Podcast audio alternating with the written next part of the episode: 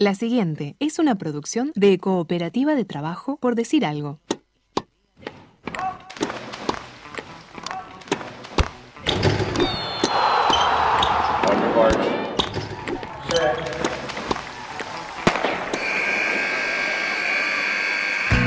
Hay deportes. Y en Por Decir Algo queremos hablar de todos. O de los que podamos desde este momento y hasta las 15. Por Decir Algo. Temporada 7. Temporada 7.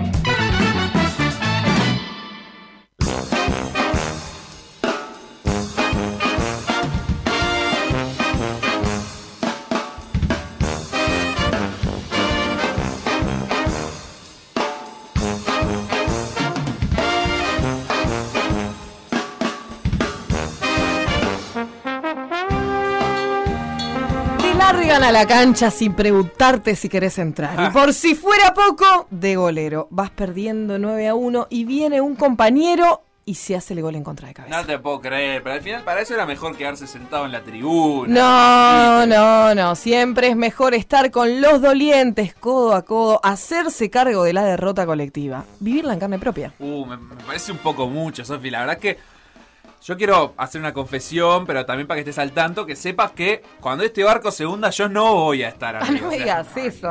¿y dónde vas a estar? Y seguramente abrazado a Henry Borges, nuestro histórico judoka que compite hoy, le tengo muchísima fe. O, por ejemplo, celebrando con Lucía Davesi sus primeros Juegos Paralímpicos, con mejor marca personal en las dos pruebas en las que ya estuvo. Ah, bueno, bueno, ya veo que vos lo que querés en realidad son razones para festejar. Claro, como puedo llegar a tener hoy de tarde, cuando desde las 15 horas las cimarroncitas jueguen contra Estados Unidos. Por ahora estoy arriba del barco, ¿viste? Porque si ganan, van a ser mundialistas. Y ahí ya sabemos que además nos subimos todos al barco. Vos sabés que tengo un amigo, el Fatiga, que está seguro, positivo, confirmado, chequeado y dice tener fuerte sustento científico en una teoría. A ver, ¿cuál es? La teoría de Mufasa. ¿Y qué, pero qué tiene que ver el Rey León? No, no, no. Mufasa el Rey León no. Sino este pueblo uruguayo que es Mufa, Facu, y que cada vez que le presta atención masiva a un evento deportivo, provoca la debacle, la derrota. En todo lo que no sea fútbol masculino, porque ahí sabemos que hay excepciones. Ah, pero qué teoría, ¿no? La verdad es que yo la escucho y en realidad lo que pienso es que no nos sirve mucho a nosotros, PDA, porque si la gente es mufa, cuando le presta atención a la cosa, nosotros estamos contribuyendo a la mufa al hablar sobre todos estos deportes, por ejemplo. Y bueno, no lo hagamos. ¿Qué, hacemos? ¿Un programa sin hablar de deporte? Tenés razón. Mejor hagamos como que nunca existió la teoría. Así que ahora empieza la edición 879, por decir algo, un programa que volvió del Mundial con la canasta llena. Llena de orgullo, de coraje, de alegría por el camino recorrido. No, no, Sofi, llena de goles. 10-1 perdimos hoy. Por decir algo, en vivo, hasta las 15, en M24. Ay, ay, ay, Sofía, esta teoría de los Mufa, eh, la verdad es que me deja pensando, me deja pensando porque al uruguayo, si hay algo que le gusta mucho, es decir, tal cosa da mala suerte, tal cosa es Mufa y le encanta. Entonces, a mí eh, lo que me deja pensando es, ¿Qué razones convierten a las personas en mufa? Vamos a empezar a hacer esa lista de todas las razones que alguna vez, o sea, le dimos eh, a algún evento del cosmos para tener incidencia directa sobre la mala suerte en un evento deportivo. Yo tengo algunas pensadas eh, y otras que se irán ocurriendo y espero también que la audiencia colabore a través de las siguientes vías. Instagram. Por decir algo web. Twitter. Por decir algo web. Facebook. Por decir algo. WhatsApp. 098-979-979. Tal cosa es mufa. ¿Cuál es, cuál es, ¿Qué es lo primero que se te viene a la mente? Ay, no, no lo puedo decir porque es horrible lo primero no, no, no, no puedo, no puedo. No puedo, Facu, te juro que no puedo. Pero hay algunos rasgos físicos que supuestamente son mufa, que eso me parece ah, un horror. Horrible, como horrible. el colorado mufa. Por ejemplo, eso fue lo primero que se me vino a la cabeza cuando me lo preguntaste. Tipo eh, Lieberman. Sí, exacto, por ejemplo. Bueno, pero hay fuertes exponentes también, ¿no? eh, Mick Jagger es mufa. Eso dijeron siempre, que cuando iba a los estadios a ver algún equipo siempre perdía nada más horrible debe ser el tener ese como ese peso arriba, ¿no? De que las personas que te rodean crean que vos sos mufa. Igualmente para mí el tema de la mufa, y con esto que, hablamos de prestarle atención a determinado evento deportivo y mufarlo, tiene que ver igual con, un poco de, de, egocentrismo, ¿no? O sea, que vos crees que sos tan importante como que realmente vas a afectar el resultado de un acontecimiento deportivo. Es terrible porque es eso del efecto mariposa, ¿no? Como de que el mínimo cambio en una cosa que capaz que nada que ver eh, tiene una incidencia sobre un evento que eso, nada que ver, ¿no? no Como que no parece estar directamente asociado en un principio. No, pero te debe haber pasado de que, no sé, vestías siempre una camiseta, un día fuiste con otra casaca, tu equipo iba bien y fuiste con esa camiseta diferente y marchaste. ¿Y qué vas a hacer? O sea, tenés que ir con la misma de siempre. Tenés que ir y sentarte en el mismo lugar, en el mismo asiento, en el mismo banco, comer la misma picada que comes. Viste, ahí tenés razones, ¿no? Por acá Franco ya nos aporta. Gritar un gol antes es mufa. Bueno, es cierto, gritar un gol antes es mufa. ¿Sabes lo que es para mí mufa? La cuenta regresiva del relator de las transmisiones de Por Decir Fútbol. Claro, es cierto, eso también. La cuenta regresiva de aquel relator de América de Cali también en la, en la final de América. Em, pero es cierto que gritar un gol antes es mufa. O sea, para mí hay un poder magnético que se ejerce. No sé si es con las ondas eh, sonoras. Hay, hay algo que desvía la pelota y la aleja de su dirección de gol. O sea, seguro si estás en, en un lugar con público, se genera una frecuencia vibratoria. No, no, no, sí, sí, que alguna afectación el deportista la debe sentir. Para mí, la clave de la cosa mufa es que es inchequeable. O sea, científicamente inchequeable, pero empíricamente Sí, desde la experiencia no se puede negar. No, es innegable, innegable. Así que gritar un gol antes es mufa. Comer una cosa distinta es mufa. Em, por ejemplo, si me guío por los futbolistas, las cosas que hacen. Eh, bueno, quedándonos en el living, ¿no? Cambiar de lugar es mufa. Levantarte en el medio del partido, ir al baño y volver y sentarte en otro lugar, no, no, no. no es más, eso se hace cuando tu equipo no está jugando bien, que sí, bueno, vamos a cambiar de lugar, muchachos, a ver si, claro, si sale esta vez. Terrible. Claro, esa es la convicción del hincha de que tiene una incidencia.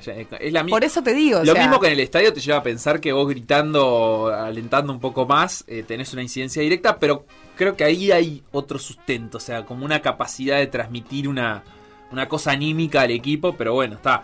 Eh, los jugadores tienen cábala. Muchas. Y a veces llevan remeras por abajo de la camiseta del, club o de la selección. Entran a la cancha y se persignan. Entran a la cancha y dan tres saltitos con el pie derecho. Eh, o seguro que hay otros que para hacerse los contra dan eh, el primer paso lo ponen con el pie izquierdo, pero eso no deja de ser casi que una cábala porque es como la cábala pero del contra. Exacto. Están mirando con qué pie pisan eh, primero. Es una locura. Bueno, el número que eligen también. O sea, la numerología tiene un montón respecto a, a la cábala y a creer en el poder de los números con algún sentido de atraer determinada energía. O sea, los números que los jugadores eligen en sus camisetas eh, tiene que ver también con, esto. Por acá dicen PDA es mufa. No. Eh, si contratas a Capucho, seguro que marchás. Pero yo no estoy tan seguro de eso. O sea, Capucho, recordemos que el año pasado fue campeón de un torneo corto con Rentista. O sea, sí, eso me parece lejos. y otra cosa, le ganó a Liverpool, que era de lo mejor que estaba demostrando el campeonato. También, también, también, es cierto. Y venía a ascender también siendo campeón. Y esos penales, aparte, contra Liverpool, lo que menos tuvo es mufa. Eh, Tatanka le pone análisis a la cosa. Dice, es la manera de sentirte parte sin serlo cuando es algo bueno. Dice, acá la mía es escuchar al tincho, poner mute la tele, casi ni ver a su equipo, que es Peñarol.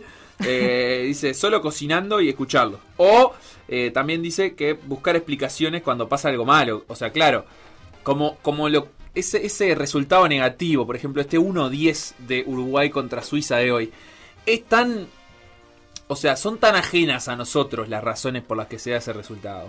Vos y yo no tenemos nada que ver. Ahora, si yo me convenzo que como hoy desayuné el café con leche, eh, primero puse el café y después la leche, en vez de poner la leche y después el café. no, no, digo, está, eh, qué sé yo, a veces pasa, viste, estaba pronto el café y lo eh, puse primero, calenté en el microondas, o sea, todo mal, viste, y dije, está, este 10 a 1 es el café con leche, ¿viste? A mí igual me gustaría que, tratemos de hacer un esfuerzo para que si no nos podemos desligar de la sensación de que determinadas cosas son mufa, por lo menos que sean las cosas o las cosas que uno o una hace y no la compañía de otras personas. O sea, que no venga, que no venga el zurdo porque hoy marchamos. Entonces, excluís socialmente al zurdo porque sabés que si él va, o vos creés que si va, él queda afuera. O sea, bueno, sí, qué sé yo. Eh, ahí está. Mm, la tenés a la pareja del mundial. Estos argentinos. Uh, él se llama Jerónimo y ella no me acuerdo cómo se llama. Eh, ¿Los tenés? Bueno, hay un videito de la Copa América cuando iba a jugar la final Argentina y como que ella le decía, sí, nos vamos a juntar con las chicas a ver la Copa América. Y él la miraba y decía, pero hace un mes que me está diciendo que la Copa América no importa No te a nadie. importa nada. ¿No viste? ¿Cuántos partidos viste? Ninguno. Y, y ahora te vas a juntar y Sí, vas a sacar sí, una picada y no sé qué. Y como Sacado que te empiezas a sacar, ¿viste? Y entonces termina diciendo, no, no, no podés, no te dejo. ¿Cómo no te dejo? Sí, no. Yo voy a ver solo el partido, encerrado en casa, mirando la tele, y vos no podés ver el partido. O sea, como ese nivel de, de- de enfermedad que Mucho. si cambias, si cambias cualquier cosa que hagas, eh, va a tener una incidencia directa. Eh, acá Bruno dice 100% de acuerdo con Tatanka. Uno busca maneras de sentirse parte. Eh, Santiago Díaz es mufa, dice Bernardo. Eh, empezó a comentar, vino la pandemia y Defensor bajó y perdió con Sofía. Eh, así que bueno, no sé. Eh, buenas tardes. Si haces lo mismo siempre, no haces nada que sea mufa.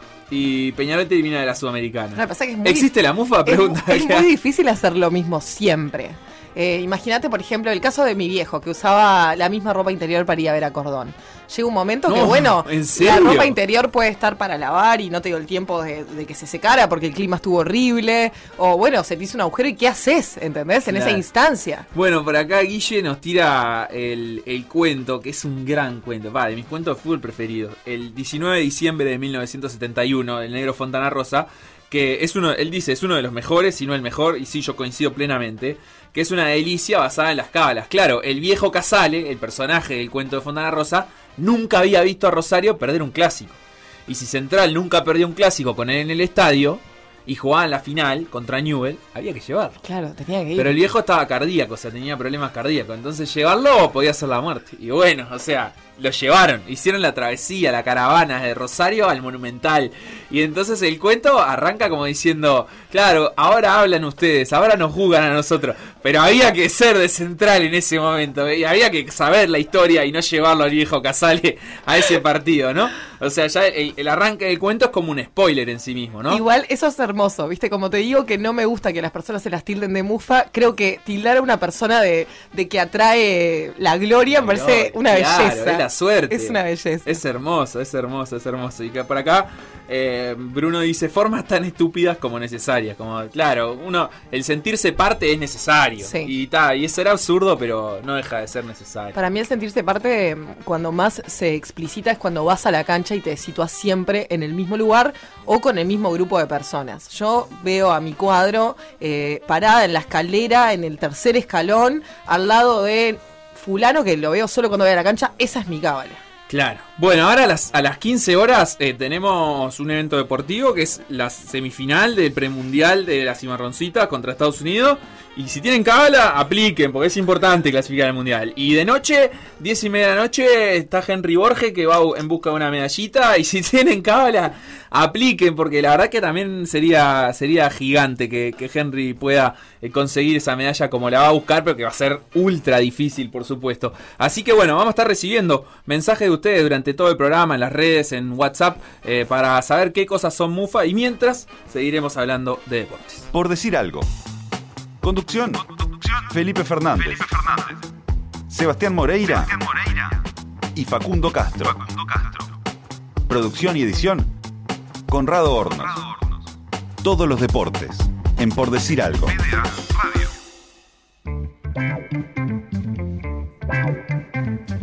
Y vamos a empezar el programa del día de hoy conversando sobre básquetbol. Se están disputando dos torneos en este momento en simultáneo. El torneo eh, de mayores, de primera, como quien dice, la Liga Femenina de Básquetbol y también el Metro, que es el torneo de ascenso del básquetbol masculino.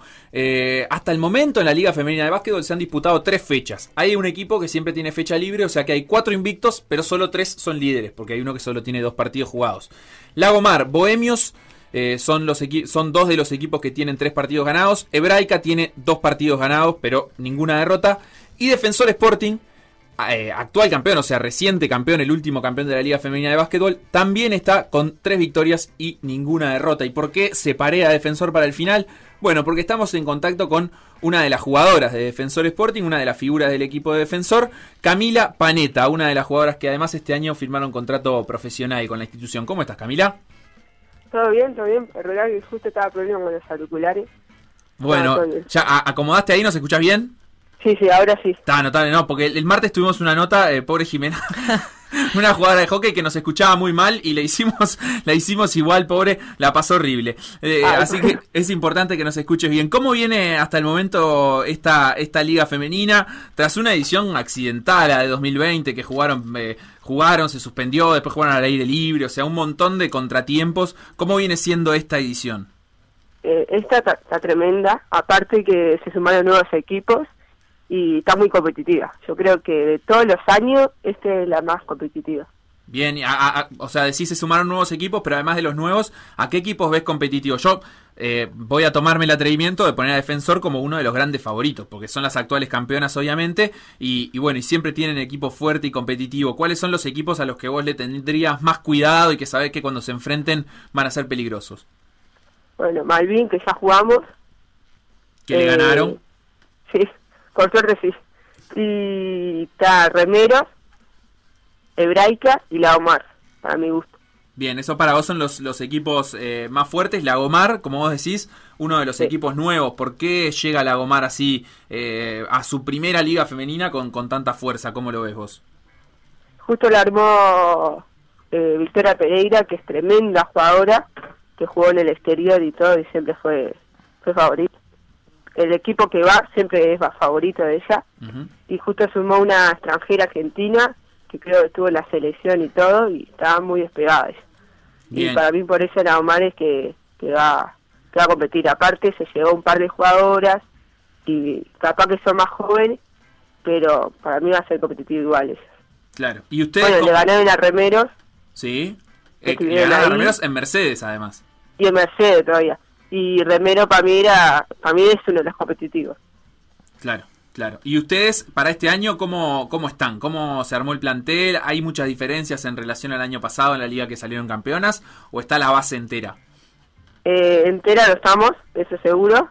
Eh, justamente dos de nuestras jugadoras se fueron para Remeros por problema ahí de, porque son de ahí del interior, una del interior que tuvo problemas y otra que justo estaba como para retirarse y al final no se retiró. Justo esas dos son aparte titulares que estaban en el equipo anterior de nosotras y ta, se fueron para ahí, así que Remero va a estar bien. Y justo una se, se retiró de una de, la- de nuestras pivot entonces fueron tres bajas importantes. Claro, después tuvimos otras dos bajas más Sofía Cata eh, y incorporamos a una de Braica que es muy buena que es Jessica y por eso como que equiparamos un poco más pero en realidad comparando el año pasado eh, tenemos mucho menos equipo me parece. Camila, este mes se dio un hecho histórico para el básquetbol femenino uruguayo, que tanto Defensor Sporting como Malvin profesionalizaron a algunas de sus jugadoras eh, del plantel principal. Me gustaría saber que ya hay unos, unas semanas recorridas de, de este camino. ¿En qué afectó esto en, en el día a día? Eh, sé que no fue una decisión que se tomó de un día para el otro, sino que se trabajó muchísimo. Eh, ¿Y cómo fue, sí, una vez que estuvo concretada para ustedes? Bueno, primero eh, el, al plantel, a todas las mayores no, no hicieron contrato. O sea, las que estamos en el, en el plantel somos mayores. Bien. Faltaron algunas formativas, pero que, ta, que no son mayores, pero que juegan con nosotras. Claro, ese es un criterio similar al que se da en el básquetbol masculino, ¿no? Donde los profesionales son los jugadores mayores y los juveniles como que completan el lugar, pero sin ser profesionales. exacto. En realidad somos, a ver, creo que somos siete mayores. Sí, Pero- yo tenía ese mismo dato, siete contratos. Sí, siete y, y siete mayores y siete contratos. Sé que los hicieron a todas, eh, dos tipos de contrato igual, pero los hicieron a todas, eso es tremendo plus. Aparte por todo lo que está pasando en el sol y eso. Bueno, todos los clubes, mejor dicho.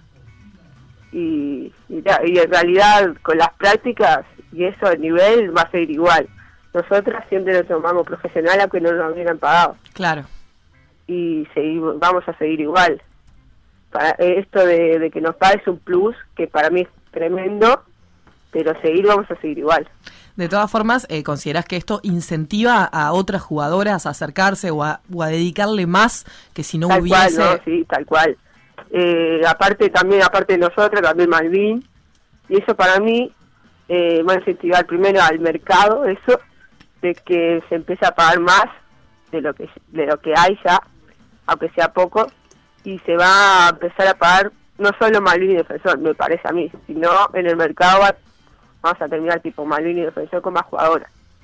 Claro, y ustedes, por ejemplo, vos que me imagino conocerás jugadoras de otros clubes y eso, ¿qué, qué, qué se comenta, por ejemplo, los clubes que todavía no son profesionales? Hay como algunas jugadoras que miraron de rejo y dijeron, opa, está interesante como para tratar de ir a Defensor o a Malvin, como a tratar de formar parte de estos proyectos. ¿Lo miran así o miran más como para dentro de sus clubes para decir, Eh, bueno, ahora hay que conseguir que nuestros clubes paguen? Sí. Yo más que más que nada de costado escuché, habían varias como que querían venir, por ejemplo, en defensor, pero el cuerpo técnico fue más cerrado, me parece a mí. Eh, eso es lo que se comentaba y eso. Fue, por ejemplo, solo incorporamos a Jessica y eso fue por todo el scouting que hicieron los cuerpos te- el cuerpo técnico, que no fue porque vino Jessica porque no quedaba otra, sino que le hicieron un scouting y todo y la aceptamos.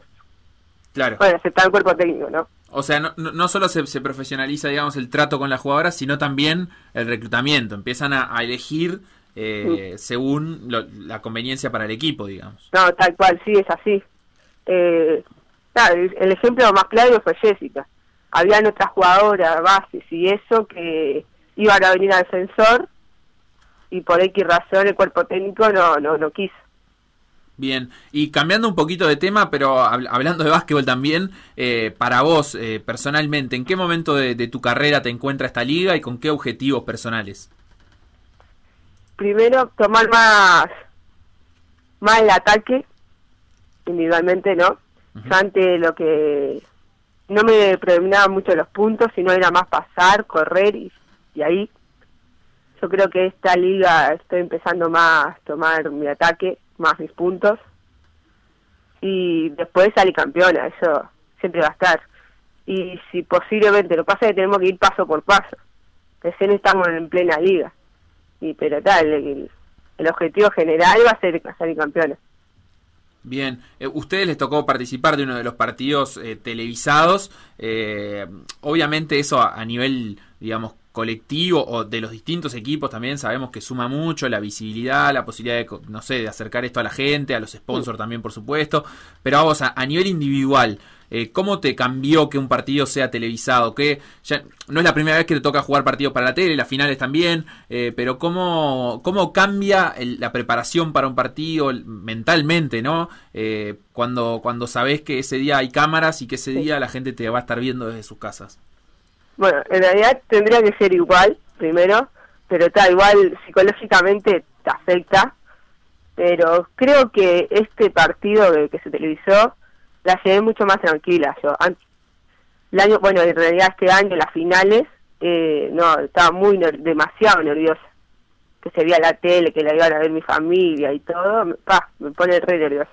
Pero esta eh, este partido la llevé tranquila yo Claro. justo este partido eh, diciendo la apuesta pensaba que lo íbamos a perder por las bajas que teníamos. Aparte que una de nuestras mejores estaba de viaje.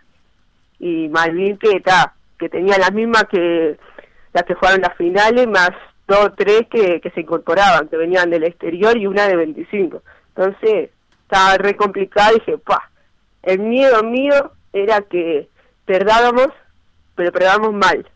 Esa era más miedo que quedamos mal Claro, para no, el vidente. no- no ser competitivas. Claro, exactamente. Ese era mi mayor miedo.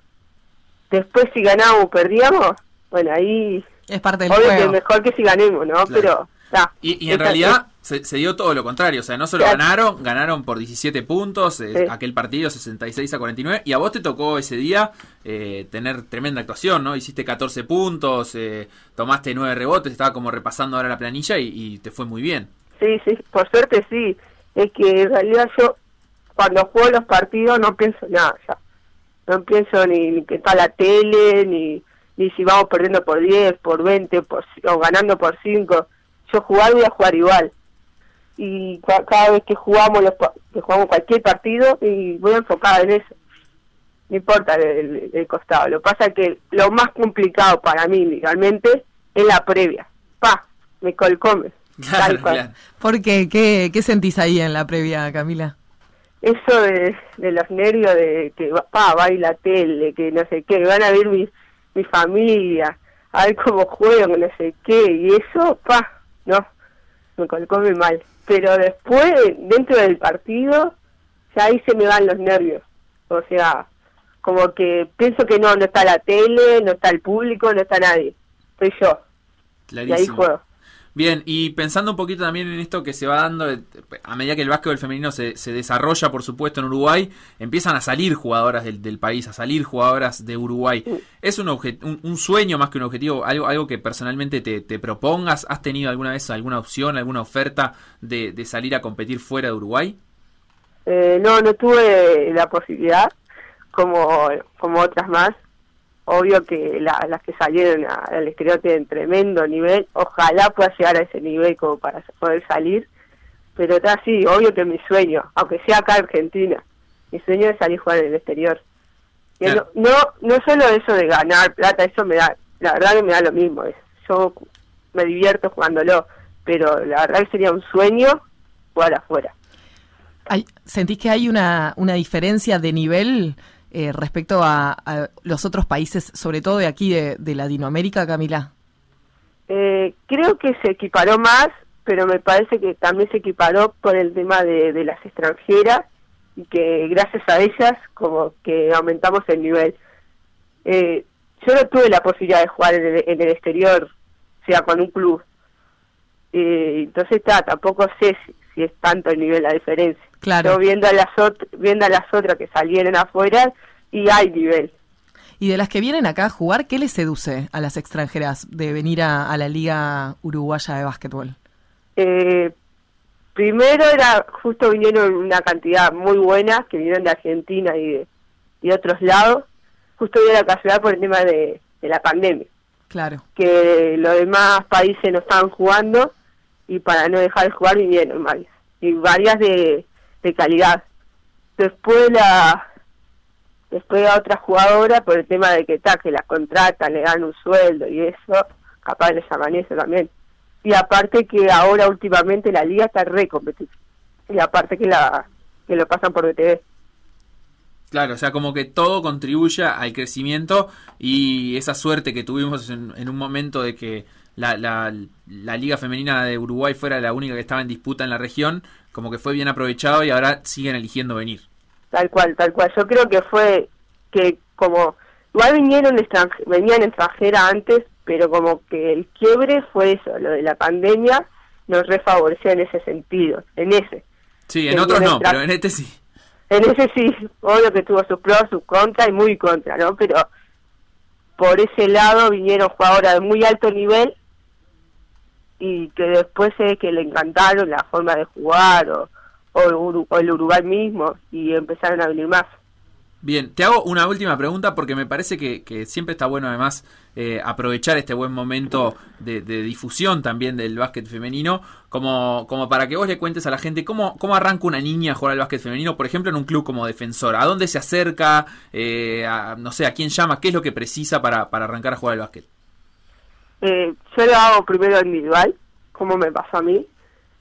Yo empecé en Capitol, jugando cuando tenía siete años, y empecé por amigas que me invitaron y tal, y empecé ahí jugando con el mixto, jugué hasta los 15, y de ahí un coordinador de defensor me llamó a mí.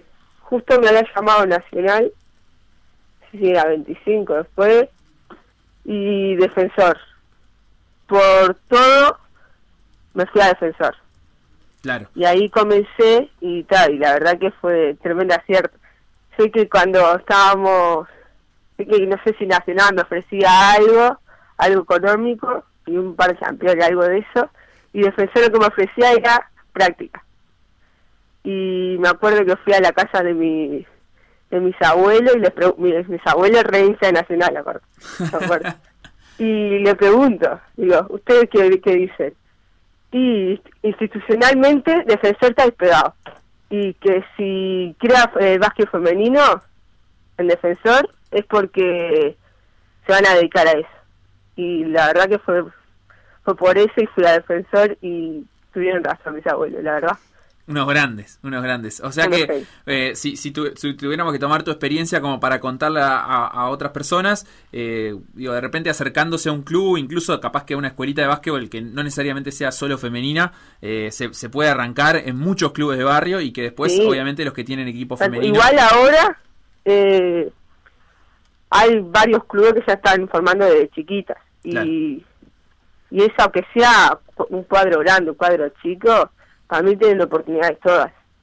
Eh, mismo en defensor, aceptamos todas en formativas. Eh, yo creo que eso es un plus que ahora que varios clubes se están dedicando a eso.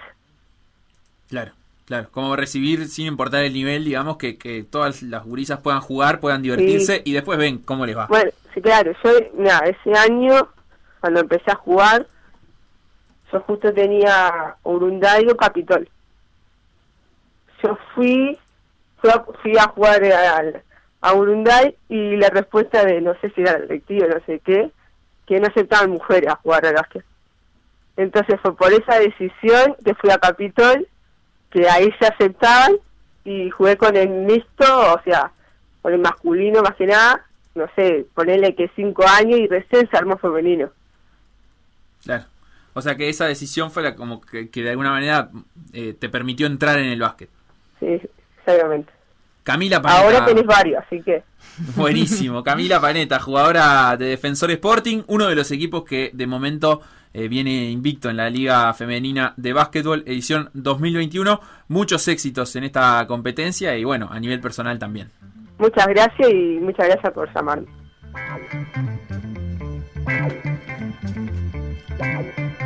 Nos quedamos, Sofi, seguimos hablando de básquetbol y seguimos hablando de tu querido Metro. Sí, ¿Te de mi querido bien? Metro, que hoy hay un partidazo de noche, Facu. Ah, decilo vos entonces. Vos sabés que estoy, en este momento, estaba haciendo gestiones eh, para ver si, si puedo ir. Quiero ir, quiero ir a ver este partido. Va a jugar Cordón Lagomar. Lagomar es el único puntero en este momento que tiene el torneo metropolitano del básquetbol uruguayo. Y Cordón, hay que decirlo también, es el único escolta. El único escolta, exactamente. Está Lagomar con cinco victorias, Cordón con un 4-1, Colón tercero con un 4-2.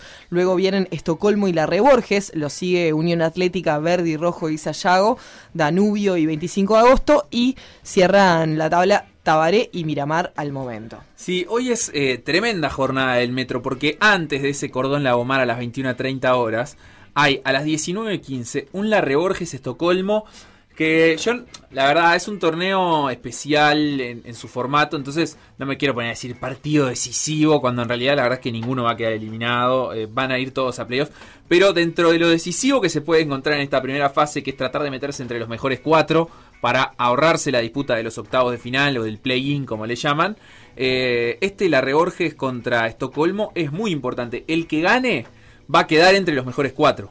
Con Colón, cuatro victorias y dos derrotas.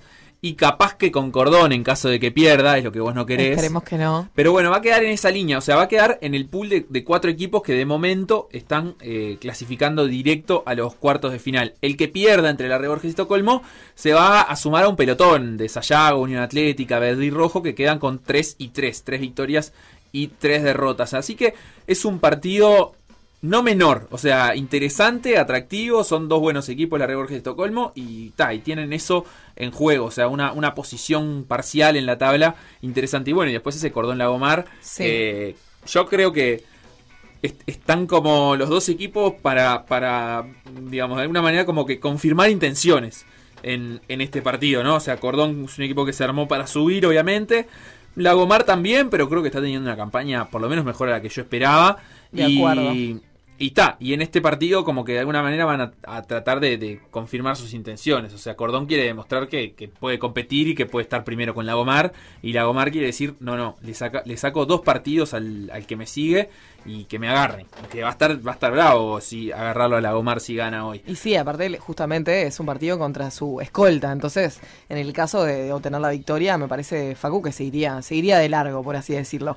El otro que me gustaría destacar es Unión Atlética, que viene con tres victorias al hilo, eh, remontando un arranque bastante complicado. Sí, el arranque complicado con un entrenador, eh, su posterior despido y, digamos, la incorporación de Lovera que ha conseguido tres victorias consecutivas. Unión Atlética siempre anda como en ese limbo en el metro, eh, que es un equipo que parece que se arma para más y últimamente no ha tenido como la suerte de, de- de poder concretarlo, digamos. Pero bueno, eh, se, está, se está empezando a, a entregar y meter en la pelea. Eh, lo último que quiero mencionar ahora, ya saliendo del mundo básquetbol, ya lo hemos comentado por arriba, eh, pero dar un poquito más de detalles. Eh, hoy ya comenzó la jornada del Panamericano Junior de hockey. No mufes. Ah, no, no mufo, no mufo, mufo. Argentina le ganó 4 a 0 a Trinidad y Tobago por el quinto puesto y ya se quedó Argentina con el quinto lugar. Qué lindo que es ver que las leonas, las leoncitas, o Las como sea, leoncitas. y por más que no hayan venido con sus principales jugadores, eh, hayan terminado debajo de Uruguay, eso habla bien de, De Uruguay. la campaña de Uruguay. Y Uruguay va a jugar el partido más difícil contra Estados Unidos, que viene siendo el equipo eh, que ha ganado sus dos partidos, que lo hizo con una diferencia de goles de 16 goles a favor entre los dos partidos. Eh, o sea que está bravísimo lo que se viene con, contra Estados Unidos.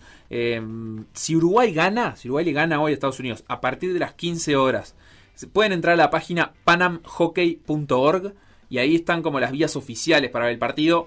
La verdad es que son de pago.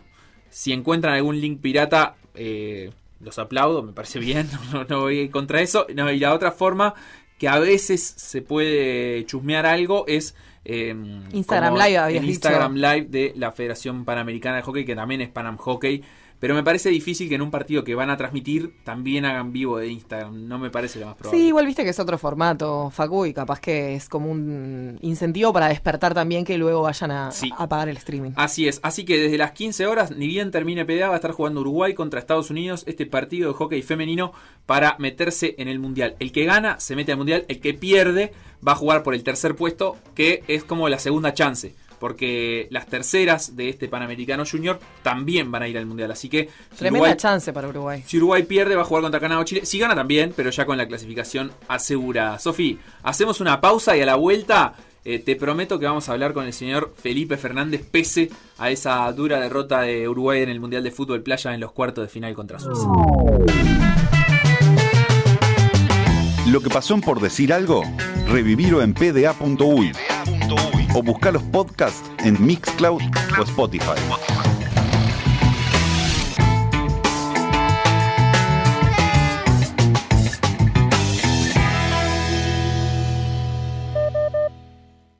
Por decir algo. Entonces Mutter dijo, casi parecen humanos los hinchas de Uruguay en la D y se ve que no le gustaron no sé qué, los ruidos de los tambores o algo por el estilo. Eh, bueno, ¿qué podés esperar de un austríaco que una pequeña cuota de racismo? Tampoco ese, nos vamos a sorprender por eso. Ya a esta altura de la vida han hecho cosas peores. Otra idea estúpida del equipo de Por decir algo. PDA Radio.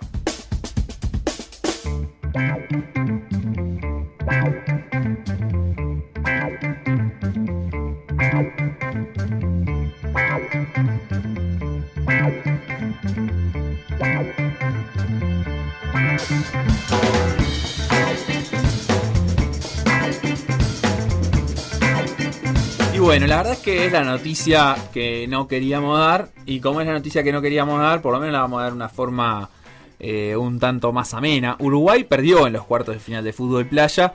Perdió por un resultado abultado de 10 a 1. Eh, fue un partido que se quebró medio de entrada, sacó tres goles de ventaja Suiza rápidamente. Uruguay como que reaccionó ahí, descontó, puso el 3-1 y parecía que, podía como plantarse un poquito. Eh, pero después llegó el cuarto gol y ya como que desmoralizó a la tropa. Eh, lo tuvimos al Felo, lo tuvimos al Felo en el banco de suplentes y lo tuvimos al Felo en cancha en los últimos minutos. Y ahora lo tenemos en vivo. Feli, ¿cómo estás? ¿Cómo estás post derrota mundialista? ¿Cómo andás, Facundo? Sofía, vos sos un profesional. Si hay que dar la noticia, hay que darla, no importa si es buena o mala.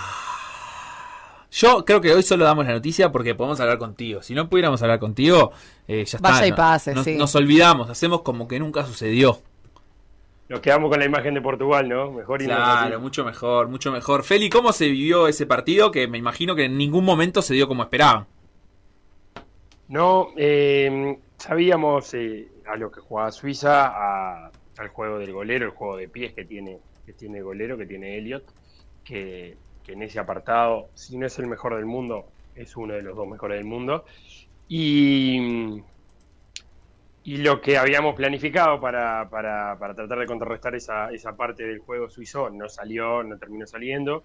Eh, es como decís vos, eh, sacan una distancia y, y eso termina favoreciendo además la manera de jugar de Suiza. Suiza es un, es un equipo de mucha tenencia pelota por arriba, entonces si además tiene a favor el marcador, juega con la desesperación del, del contrario que tiene que arriesgar un poquito más y aparece en el espacio. Nunca logramos resolver ese 3 contra 2 que, que planteaba Suiza, lo- los dos alas y el arquero contra nuestros dos, contra nuestros dos marcadores.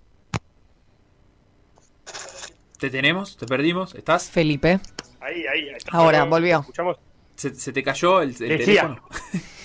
No, se, se desconectó el, el auricular. Ah. Decía, eso, eso empezó a generar malhumores, empezó a generar que, que dejáramos espacios atrás, que no, no estuviéramos bien parados. Y, y si bien los goles no vienen de jugadas armadas, desde el fondo sí vienen de pelotas que entran limpias al pívot de ellos, y esos huecos se dan porque nosotros estábamos marcando, estábamos marcando esa- eso, la salida que proponía Suiza.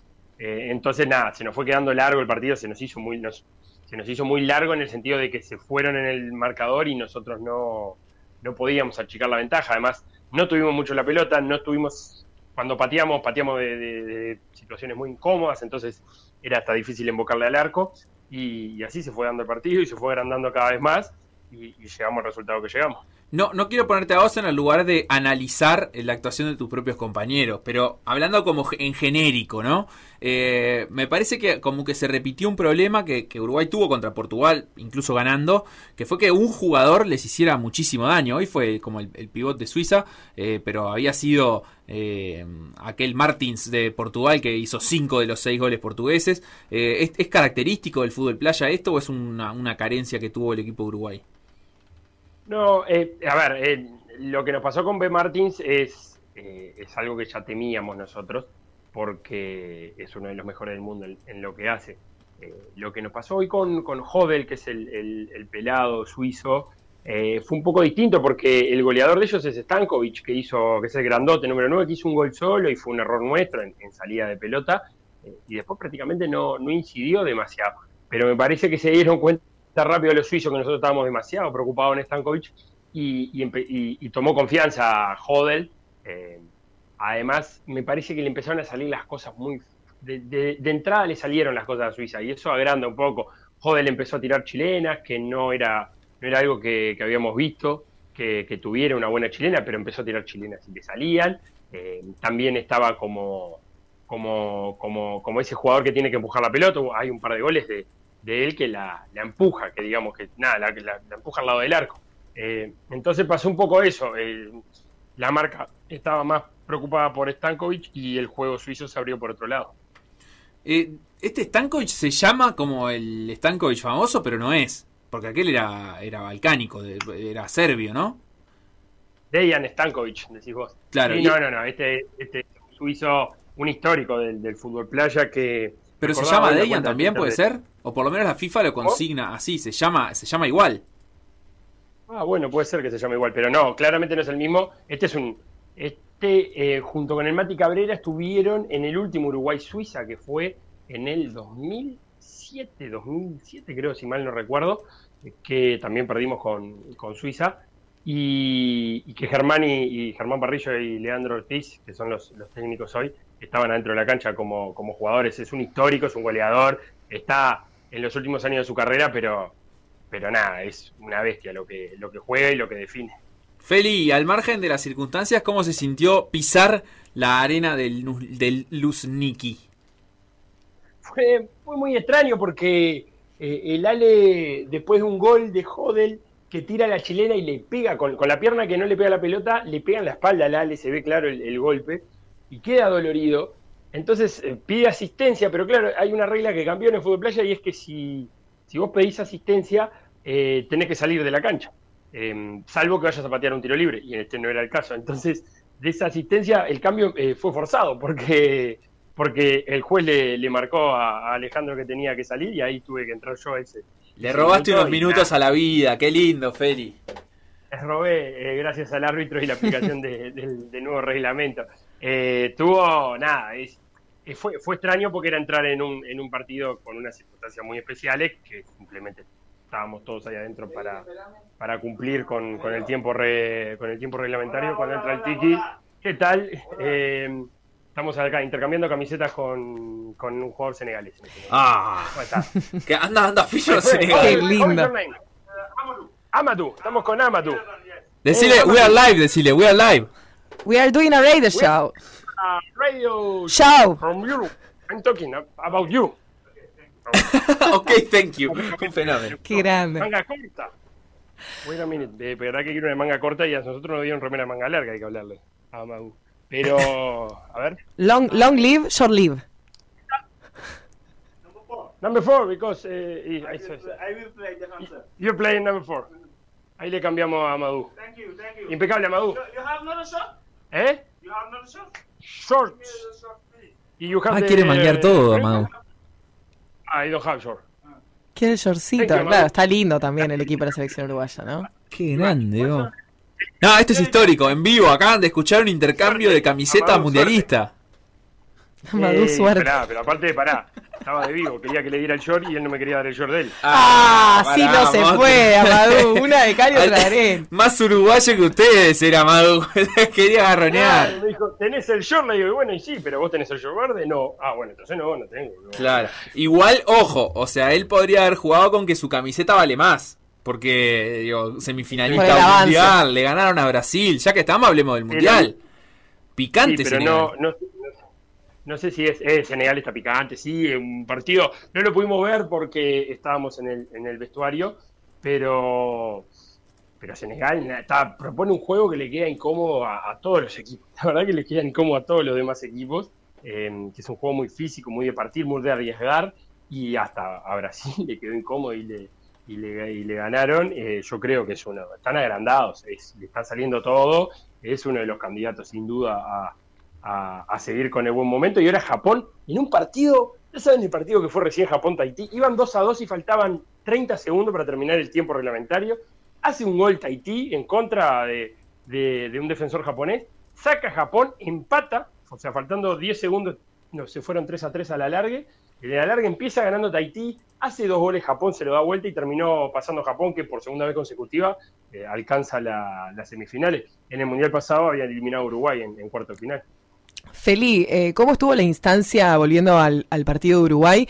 Después de terminado con la derrota, ¿hubo algún momento de, de charla? ¿Alguien que se haya puesto en ese rol para hacer como una especie de, no sé, como de... La inversa sería el antes de un partido, ¿no? De motivar, pero en este contexto.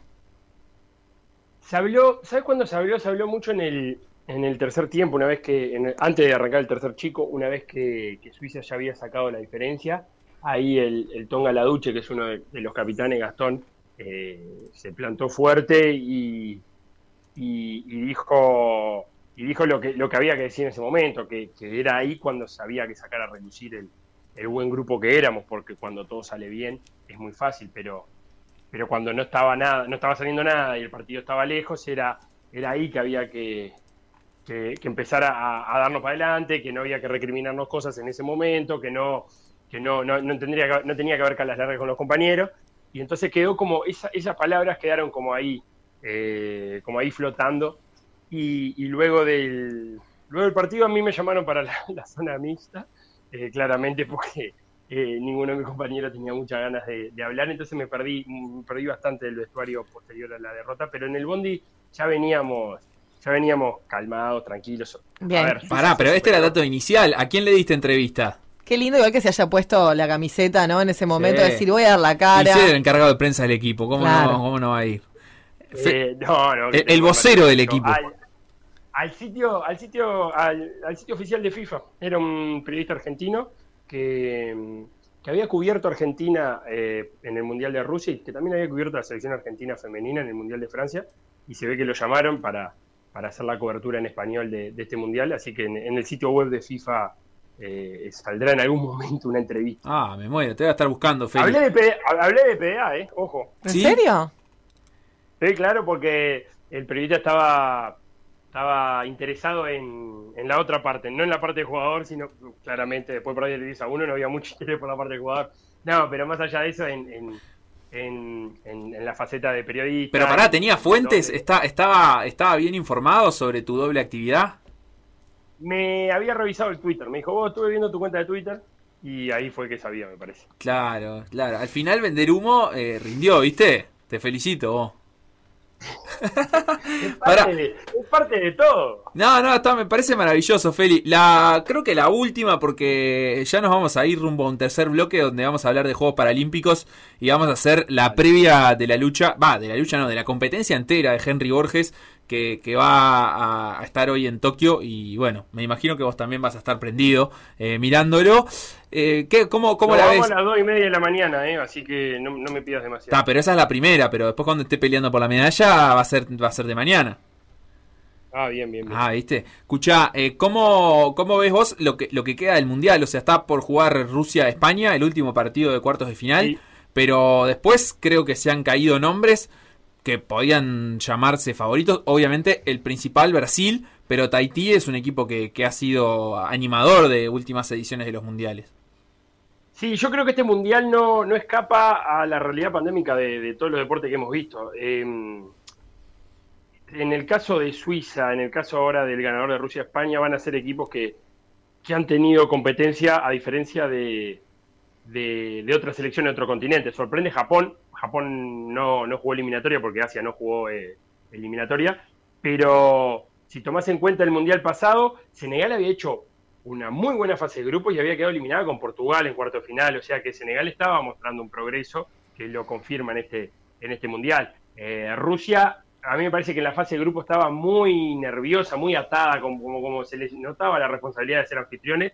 Si se suelta un poquito, eh, vamos a estar viendo la Rusia de eh, bicampeona del mundo y que ha sabido definir mundiales eh, bastante seguido. Y España tiene una, una renovación, hacía un par de mundiales que, no venía y que, juegan un muy buen fútbol playa, que tienen muchos recursos, mucha, mucha facilidad para, para llegar al gol.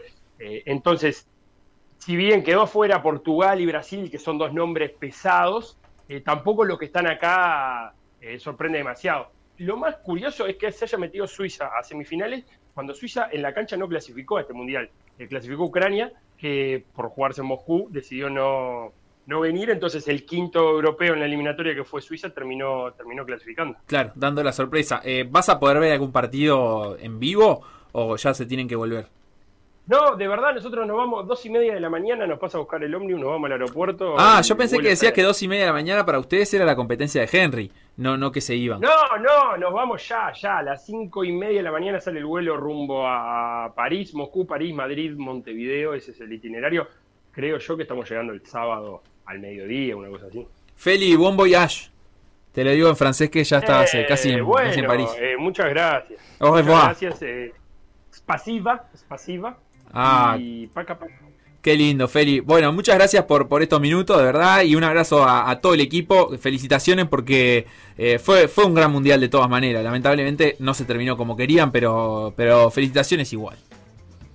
Sin lugar a dudas, cuando, cuando pasemos raya va, va a ser positiva la participación de Uruguay y es bueno, es bueno continuar viniendo a, a los mundiales y, y hacerse habitual en este tipo de competencia. Un saludo grande de Facundo, Sofía, Lautaro que también anda por ahí. También Y está Melina. Aprovechá para saludar. Y también a Melina, entonces, eh, que volvieron a las prácticas. El- la semana que viene ya nos estamos eh, a- eh, escuchando desde los estudios de M24. Me encantó. Chau, chau. Por decir algo. Por decir algo. Instagram. Por decir algo web. Twitter. Por decir algo web. Facebook. Por decir algo. WhatsApp. 098-979-979.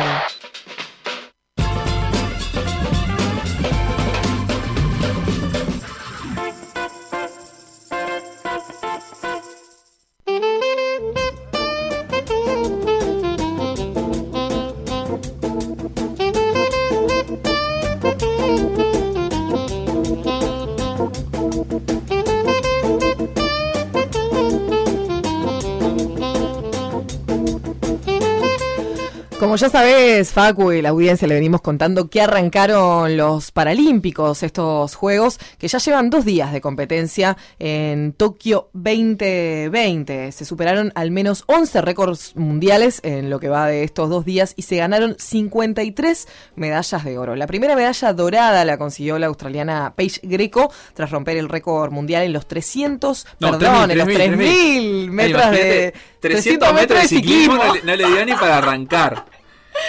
Bueno, ojo con el viento en contra, ¿eh? Ojo con el viento en contra. bravo, bravo. Los 3.000 metros de ciclismo con un tiempo de 3.50, 815, eh, asumo que son eh, Milésimas. milésimas de segundo. Eh, hasta ahora en el medallero, China es quien lidera, acumulando 8 medallas doradas y 23 en total. El segundo y tercer puesto lo sostienen Reino Unido y Rusia, bajo el Comité Paralímpico Ruso, con 6 medallas doradas y 17 en total cada uno. El anfitrión, por una parte de estos Juegos, también ganó su primera medalla dorada, el nadador japonés Takayuki Sasuki. No sé si está bien pronunciado, Sí, pero lo leí tiene a que lo, a lo Tiene que yoruba. Facu. Eh, él rompió el récord en los 100 metros de nado de estilo libre con un tiempo de 1 minuto 21 segundos 58 milésimas. Por el lado de aquí de nuestros pagos en Latinoamérica, los países que han logrado medallas de oro son Brasil, Chile y Colombia en esgrima en silla de ruedas y en natación de 100 metros y 200 metros.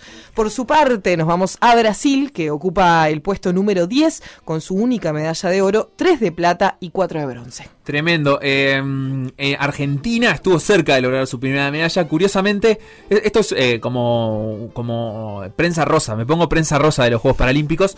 Porque una prueba eh, la- en la que compitió la uruguaya Lucía Davesi, en los 100 metros pecho, y competía también una nadadora argentina, ella que es la novia o pareja de Gonzalo Dutra, quien fuera el nadador uruguayo que representó a nuestro país en los Juegos Paralímpicos de 2012 y de 2016. Daniela Jiménez, esta argentina, había tenido el tercer mejor tiempo de la fase clasificatoria y quedó cuarta finalmente, así que por esa razón todavía Argentina no tiene medallas, pero pudo haber estado eh, ahí en los 100 metros pecho. Aprovecho esto como enlace para hablar de Lucía Davesías, que compitió ya eh, desde la última vez que nos vimos, el martes, hasta hoy jueves, ya compitió en sus eh, dos pruebas, en los 50 metros estilo libre, donde debutó, completó en un tiempo de 32 segundos y 62 centésimas. Eh, llegaba mm, a esa prueba con un tiempo de inscripción que era de 33-42, o sea, lo mejoró en casi un segundo y eso era importante para ella, o sea, Sí, claro, cumplir con su objetivo. su propio récord. Sí, eh, terminó ahí eh, qui- decimoquinta entre las 15 participantes, pero digamos era algo esperable porque no es su especialidad. Recordemos, Lucía, la escuchamos en la entrevista el martes, eh, debutó, compitió, digamos, a nivel internacional, a nivel paralímpico por primera vez este año en Estados Unidos eh, y había sido la única competencia que tuvo, porque en Uruguay no hay competencias eh, paralímpicas, hay competencias, digamos, convencionales y ella eh, competía eh, a nivel de torneo de verano en piscina abierta, porque su club, el Carrasco Lawn Tennis, eh, tiene una piscina abierta y ella entonces competía de esa manera en verano. No, o sea, como que recién ahora está empezando el camino de hacerlo a nivel internacional. Claro. Y bueno, y después en los 100 metros pecho tuvo un rendimiento parecido. Eh, se puede decir que cumplió con su objetivo porque volvió a mejorar su marca, eh, volvió a, a lograr ese objetivo. Fue quinta en su serie entre seis participantes y además eh, en los 100 metros pecho le fue mejor porque a nivel general, digamos, terminó en el puesto 9 de 11 competidoras, o sea, le ganó a dos rivales y el puesto 9 es el primero de las que quedaron fuera de la final, o sea, estuvo muy cerca, al menos en posición, no tan así en tiempo, aunque sí fue menos de un segundo la diferencia con la octava, estuvo cerca de meterse en la, en la final. Y ahí consiguió la, mejor marca de ella era 1.25.96, 1 minuto 25 segundos 96 centésimas. Eh, lo que iba a buscar era mejorar esa marca y si podía mejorar 1.24.68, que era el tiempo, la marca mínima clasificatoria para entrar directo a los Paralímpicos. Ella entró por invitación porque había tenido una marca eh, como, como la que dije, ¿no? 1.25.96, que era buena, estaba cerca, pero no era el tiempo clasificatorio. Y bueno, al final consiguió mejorar su tiempo, 1.25.54, lo mejoró casi, sí, 40, 40 centésimas, 4 décimas, casi medio segundo. Lo que no pudo fue hacer esa marca clasificatoria para, digamos, como que, que ella se había puesto como parámetro para tratar de superar, el 1.24.68, se quedó casi a un segundo de eso y en realidad si hubiera conseguido esa marca, lo que hubiera conseguido era clasificar a la final, o sea que estaríamos hablando hoy de otra cosa, ya hubiese competido en esa final esta mañana, eh, así que bueno, de todas formas cierra, cierra una buena participación en donde te diría que de los tres objetivos que se había marcado, cumplió dos. Sí. Que era mejorar su marca en los 50, mejorar su marca en los 100 pecho y después le faltó cumplir ese objetivo de tratar de, de mejorar la marca clasificatoria. Pero aparte, Facu, tremendo lo de Lucía, porque es superar su propia marca en una instancia donde el entorno, o sea, todo lo que te lleva a ir a los Juegos Paralímpicos, estar eh, obviamente muy lejos de tu país, del, del lugar que conoces, con las personas que querés, me parece que tiene como un condimento especial que lo haya logrado en esta circunstancia. Sí, y ahora eh, que em, empieza a tener también un parámetro, ¿no? O sea, ya compitió a este nivel internacional, al, al mejor nivel paralímpico del mundo, y entonces va a empezar a pensar en los Juegos de París eh, como con otra cabeza, ya sabiendo a qué tiene que apuntar, incluso en marcas, en tiempos, eh, habiendo visto cómo compiten eh, las rivales, cómo Sí. se preparan. Intercambiando también, ¿no? El compartir las experiencias. Me imagino que la instancia de, de los Juegos Paralímpicos es una hermosa oportunidad para entender también las mejores competidoras, cómo se preparan, eh, cómo trabajan. Sí, Está y- y- buenísimo. Y, poder verse, eh, digamos, repasar los, los videos de las competencias. Por ejemplo, una cosa que yo noté sin, sin un ojo muy entrenado para la natación, porque no tengo mucha idea, eh, pero una cosa que yo noté fue que en ambas pruebas en las que ella nadó, eh, tuvo un arranque lento. O sea, de- fue como de las más lentas en, en el tiempo de reacción o en el tiempo de, de- de tirarse a la piscina. Eso me imagino que es una cosa que debe llevar su trabajo, pero es una cosa como muy concreta a mejorar, que si vos lo, lo alcanzás, ahí Te ya le estás recortando segunditos al tiempo. O sea, Sí. le estás recortando al tiempo y, y eso te puede ayudar a, a seguir mejorando tus marcas. Entonces, en la medida que tenés objetivos concretos y cortos a los que prestar la atención y cosas a las que puedes prestar la atención para mejorar tus marcas, también se mantiene motivante la, la carrera rumbo a los próximos Juegos Paralímpicos, para los que todavía faltan tres años y es un montón de tiempo. París. Sí, sí, sí. Eh, vamos a seguir hablando de los Paralímpicos, nos vamos a meter en la competencia de judo de menos de 60 kilogramos, pero antes vamos a escuchar. ¿Te, eh, ¿te acordás de la canción de Alfredo Casero Shimauta? Eh, bueno, eso mismo vamos a escuchar, pero en su versión original, que Qué es de una banda japonesa, The Boom.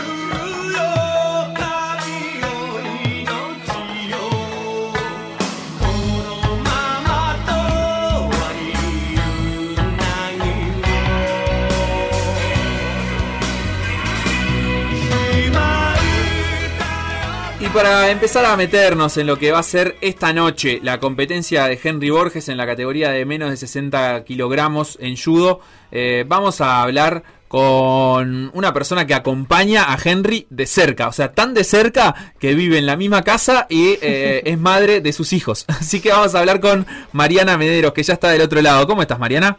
Hola, ¿cómo andan? Muy bien, la verdad es que y tratando de imaginarme, de ponerme en tu piel y, y, pensar cómo se vive una competencia de Henry o las horas previas a una competencia de Henry y no me imagino otra cosa que mucha ansiedad, mucha expectativa y mucho nerviosismo. ¿Cómo lo sentís vos? Eh, bueno, la verdad que esta vez me tocó diferente porque en realidad hicimos el ciclo juntos.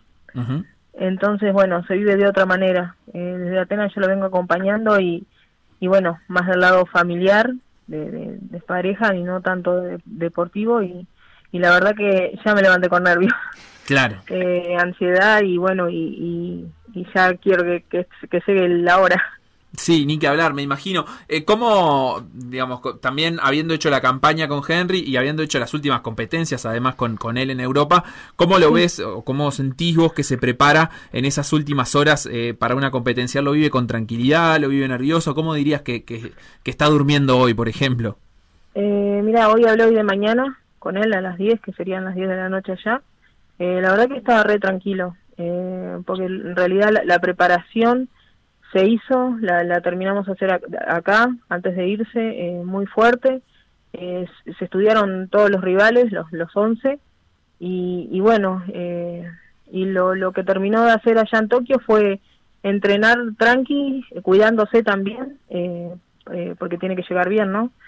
Y, y nada, yo lo noto muy tranquilo y muy seguro, y bueno, fue lo que se trabajó también, ¿no? La tranquilidad y, y, la seguridad de, de llegar a lo, a lo que se quiere. ¿Cómo vivís en este momento la distancia, Mariana? Porque me imagino que debe ser un día que te gustaría estar ahí al lado y ni que hablar viendo lo que va a ser la pelea. ¿Cómo llevas esta, esta situación que escapa muchas veces de la voluntad, no? Eh, sí, la verdad que esta vez me tocó complicado, porque en realidad hicimos todo el ciclo juntos, eh, viajamos juntos, y bueno, eh, no se me dio a mí, eh, y igual seguimos haciendo el proceso hasta que él subió al avión eh, y sí, me encantaría estar ahí, eh, acompañarlo como las otras competencias, más allá de que yo también eh, competía.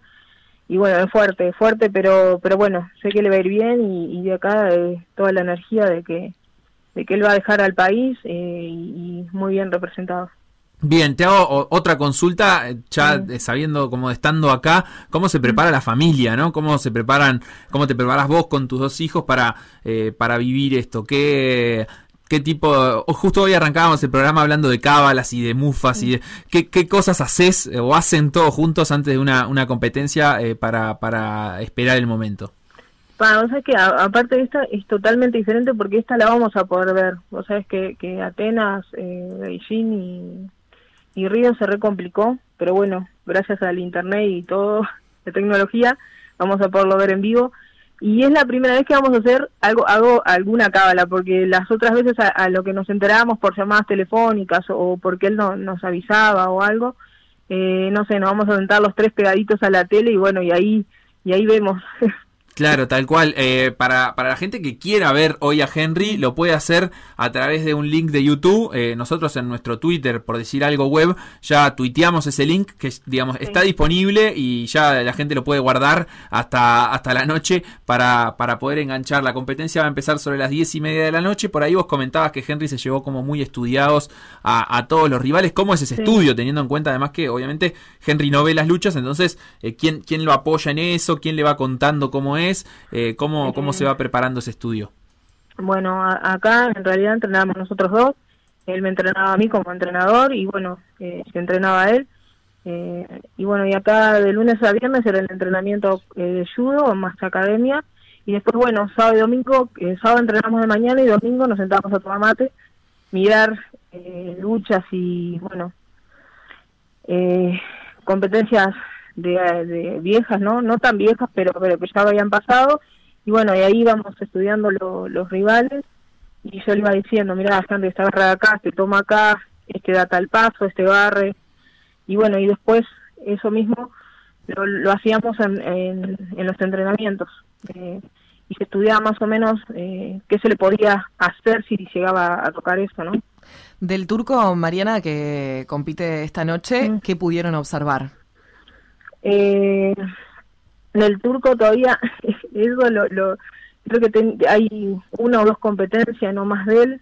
Claro. Eh, no hay mucho también, es- eso también lo, lo que mata, porque viste que en YouTube suben, ¿no? Es, es Sí, así como de. Henry tampoco hay mucho porque está la de, la de Río y después las últimas peleas recientes, pero en el medio tam- tampoco había tantas cosas. No, no hay mucha cosa, pero bueno, estudiamos los agarres, de dónde agarran, eh, eh, bueno, qué es lo que la técnica que hace, eh, y son bastante completos, todos son bastante completos. Eh, sí te pueden entrar una técnica sola como Henry que es Seinage, que es la técnica de él, pero también te pueden hacer otra, Claro, ¿cuál decís vos que es la técnica de Henry?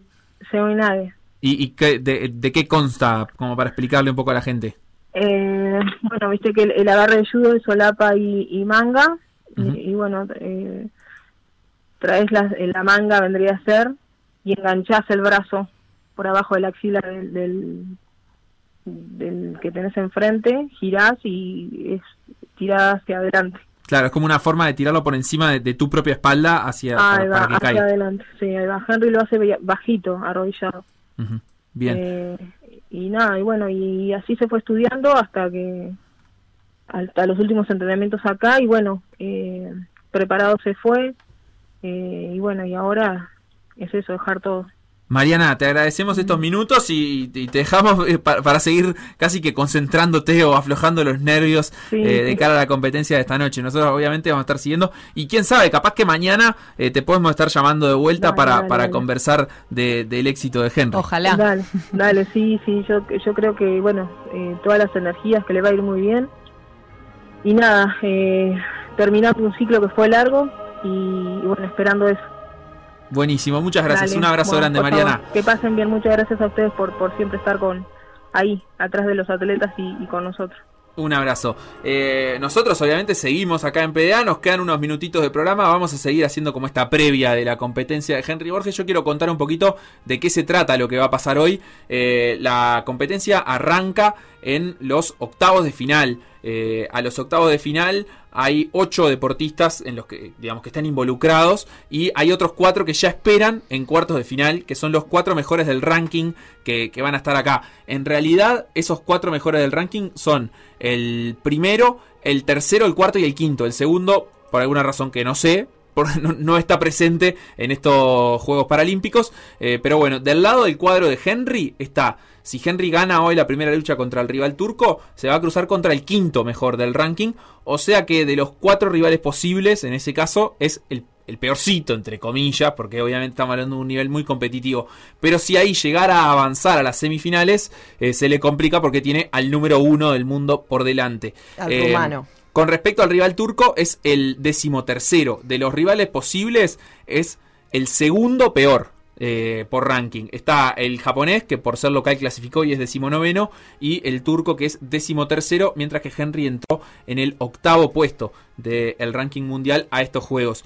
Y sobre el formato de la competencia, más allá de esto de que Henry arranca en octavos de final, lo importante es decir que si pierde la primera lucha, se complicó partido, o sea, se acaba la historia para, para Henry en estos juegos. Lo que tiene que suceder es que gane la primera. Ah, cuánta con presión, todo, Facu, con por todo. favor. Si gana la primera, ya ahí está en cuartos de final. Y estando en cuartos de final, incluso perdiendo, va al repechaje en busca de la medalla de bronce. Si llega a ir al repechaje, ya no puede ser ni plata ni oro, pero puede ser eh, medalla de bronce. Bronce. Tiene que ganar un par de luchas hasta llegar a la final por el bronce. Y ahí, eh, nada, o sea, ser medallista paralímpico, que es el, el- el objetivo, El el, sueño por el que él va buscando. Si él clasifica en cuarto de final a semis, si pierden la semi, ya directamente va a la lucha por el bronce. Si ganan la semi, va a haber asegurado su medalla. Y si gana, o sea, si, si llega a semifinales, tendría como su revancha, eh, muy posiblemente, contra el rumano, que es el uno del mundo, Alex Bologa, que es quien le ganó a Henry en los Juegos Paralímpicos de Río 2016 en la lucha por la medalla de bronce. Para seguir hablando un poquito de judo y yo creo que más para orientarnos también en qué tenemos que mirar hoy de noche cuando estemos viendo la lucha de Henry eh, por ese link de YouTube que como les dije ya eh, pueden buscar en la cuenta de Twitter de PDA. Eh, estamos en contacto con un entrenador de judo, ni más ni menos, con el entrenador que acompañó a Juan Romero en los Juegos Olímpicos de 2012, el señor Leandro Vaz. ¿Cómo andas, Lea? ¿Cómo andan? ¿Cómo están? Bueno, yo eh, muy bien y además eh, ya dándome cuenta que no, no hice justicia, porque vos sos entrenador de judo, pero también fuiste competidor y un montón de veces campeón nacional, así que bueno, un montón de cosas que te hacen la persona ideal para contarnos qué, qué tenemos que prepararnos para mirar hoy. Bueno, muchas gracias y primero que nada déjame felicitarte porque me dejaste muy poca cosa para decir, ¿no? Te has vuelto un experto. en- En análisis de ranking ando bien. Ahora, No, si me pones a ver la bien. lucha, ya no tengo idea. Empezaste a hablar y dije, "Tal, ¿y ¿para qué voy a, voy a hablar? No, yo creo que lo, lo- lo primero y principal también es contar a la gente cómo, cuál es la diferencia entre el judo adaptado y el judo para ciegos, que en realidad no tiene demasiadas diferencias con el judo convencional. Sí, bueno, este es una particularidad que tiene el, el judo en, en- en esta oportunidad, eh, comparado con los demás deportes que hay en los Juegos Paralímpicos, creo que es el que menos eh, adaptaciones ha sufrido.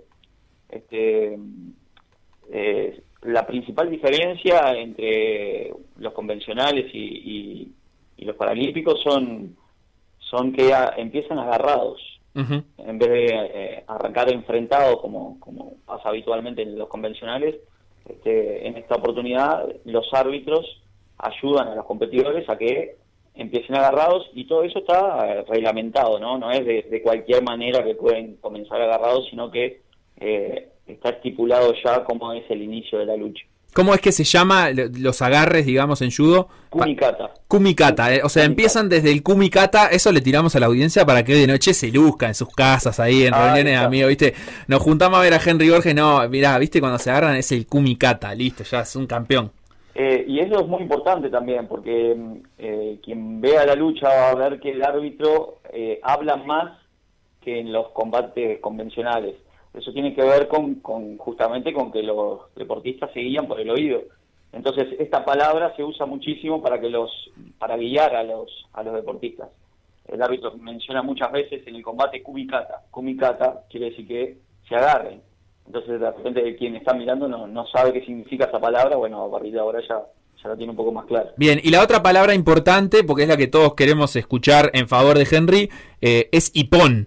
Cuando hay un hipón, la lucha se acaba, es porque hubo una maniobra que, que digamos, eh, le da un- la- una puntuación máxima a un competidor. ¿Cuáles son las formas de, de hacer hipón en judo? Bueno, eh, como Mariana mencionaba recién, Henry tiene una técnica que es hiponcional, justamente, se llama hipón también, este, que eh, Mariana trataba de explicarla ahí, y yo eh, gráficamente es la, la técnica que usan en las películas para, digamos, para dar vuelta al oponente cuando te tira una piña. Claro, ¿eh? como que Eh, te agarro el brazo, me- me- Lo engancho con, Claro. el, con el otro y lo, y lo volteo para... O para sea, adelante. usar la fuerza de- del, del rival en, en tu propio beneficio, por así decirlo. Exactamente. Y bueno, la- la- hay distintas formas de, de lograr el hipón, que son todas iguales que a los convencionales, ¿no? Eh, por proyección, o sea, cuando eh, un judoka lanza a otro, lo proyecta, lo tira, y este cae eh, completamente de espalda, eh, es cuando se decreta el hipón. Bien, así que si vemos a alguien caer de espalda, eh, podemos dar la lucha por terminada. Eso es lo primero, digamos. Eso gráficamente eh, es, es así. Cuando ustedes ven que hay una técnica, hay un, un gesto técnico por parte de uno de los deportistas, cae de espalda, completamente de espalda, con velocidad, con fuerza, y evidentemente la técnica este, es el hipón. Pero a veces vemos caer gente que eh, decimos, ah, pero cayó de espalda y no es hipón. ¿Por qué puede ser eso? Porque ¿Qué? tiene alguna, alguna de estas características que te mencioné, técnica, velocidad y potencia, que no se da, entonces, o, o también hay un giro, que como si, como si cayera haciendo una voltereta, este, y eso se cobra, eh, el punto se, se le llama wasari. Claro. Y Entonces, con un par de wasaris estoy en condiciones de hacer un hipón, digamos. exacto, los wasari se suman y al sumarse un wasari más un wasari es hipón. Bien, y después eh, estoy pensando así en cosas que, que pueden ayudar a la gente a orientarse mirando la lucha hoy, que tal vez los comentarios sean en inglés incluso y eso. Eh, además de las, las puntuaciones, una Ipon termina la pelea, otra Wasari que ustedes la van a ver como en el marcador, le, le ponen un 1 ahí, eh, o un 10, no, si no me equivoco. Es un Nippon. Ahí, ahí está, bueno, un 1 entonces para un Wasari. Eh, aparecen a veces tarjetitas amarillas, que son como penalizaciones. Exacto. Al igual que en los convencionales, todas las penalizaciones que se hacen en, los convencionales la- se aplican en, en- los paralímpicos y tiene que ver con formas de agarrar, formas de desplazarse, no compatibilidad, eh, eh, cuando uno re- re- rehúsa luchar, este, todo esto es, son motivos para, para, sancion- para sancionar. Bien, y tres sanciones son descalificación. A la tercera sanción es de calificación que se, que se llama Hansukumaki. Perfecto. La, la tarjeta amarilla de por sí se llama Shido y al- cuando se acumulan las tres tarjetas amarillas eh, aparece el Hansukumaki. Perfecto, Lea. La última porque nos queda un minutito de programa. Eh, expectativas tuyas para Henry, o, o incluso vos viniendo del, mundo del judo, contanos desde tu punto de vista qué tan grande es Henry Borges como judoka y como deportista para Uruguay. Bueno, como pasa habitualmente, Henry es mucho más valorado en el exterior que, en nuestro país. Eh, Henry a nivel deportivo es, se puede decir que es una de las estrellas, de las figuras de este deporte en nivel paralímpico. Este, tiene 38 años, es un deportista con mucha experiencia, creo que la va a saber utilizar. Es como, como se dice habitualmente eh, sobre, sobre el vino, cuanto, cuanto más... eh, Claro, cuanto más mejor. viejo, mejor. Sí. Y bueno, creo que la- en la primera instancia, creo que contra este deportista, él creo que ya luchó y creo que ya le ganó.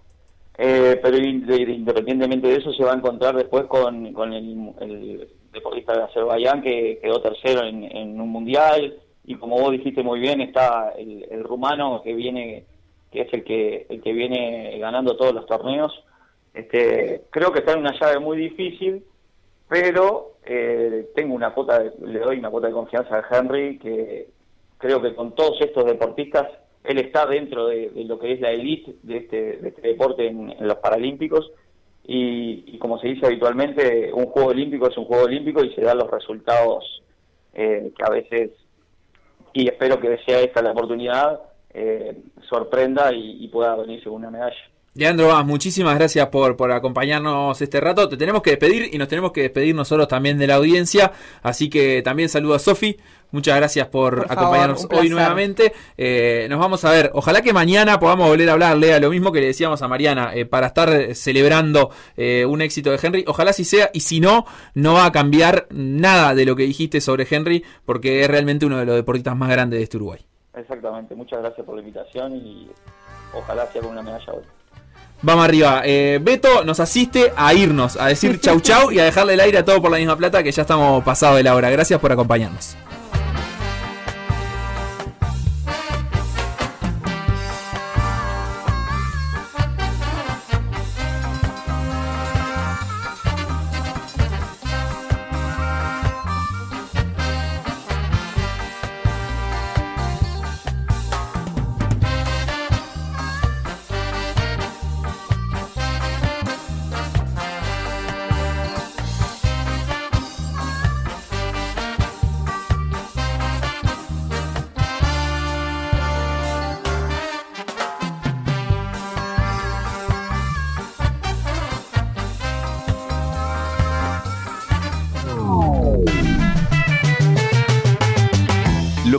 Por decir algo, revivirlo en pda.uy o buscar los podcasts en Mixcloud o Spotify.